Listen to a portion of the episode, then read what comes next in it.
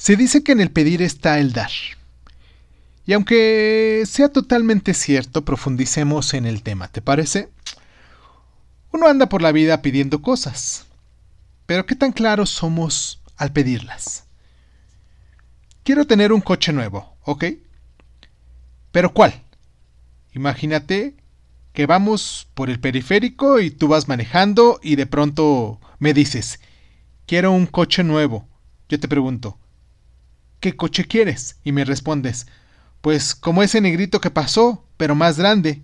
O bien, como esa camioneta, pero con cuatro puertas. O tal vez me dices, que sea cómodo, como ese, pero rápido como el otro. Con respuestas así, en realidad le estás diciendo a tu cerebro, dame lo que sea. Y si tu cerebro no tiene criterio para clasificar lo que quieres, es como si le dijeras, no quiero nada. Así como lo oyes. Tu mente solo registra lo que es claro e importante para ti.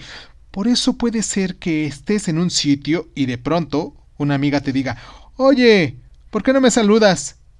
Y tú ni siquiera te habías dado cuenta de que ella llevaba horas ahí. Eso sucede porque el cerebro detecta solo lo importante para ti en ese momento. Por eso si retomamos la historia del coche, lo único que debes decir es, por ejemplo, quiero un jeep negro con cuatro puertas, fácil de pagar. Y listo, lo tendrás. Solo debes creer que es una realidad.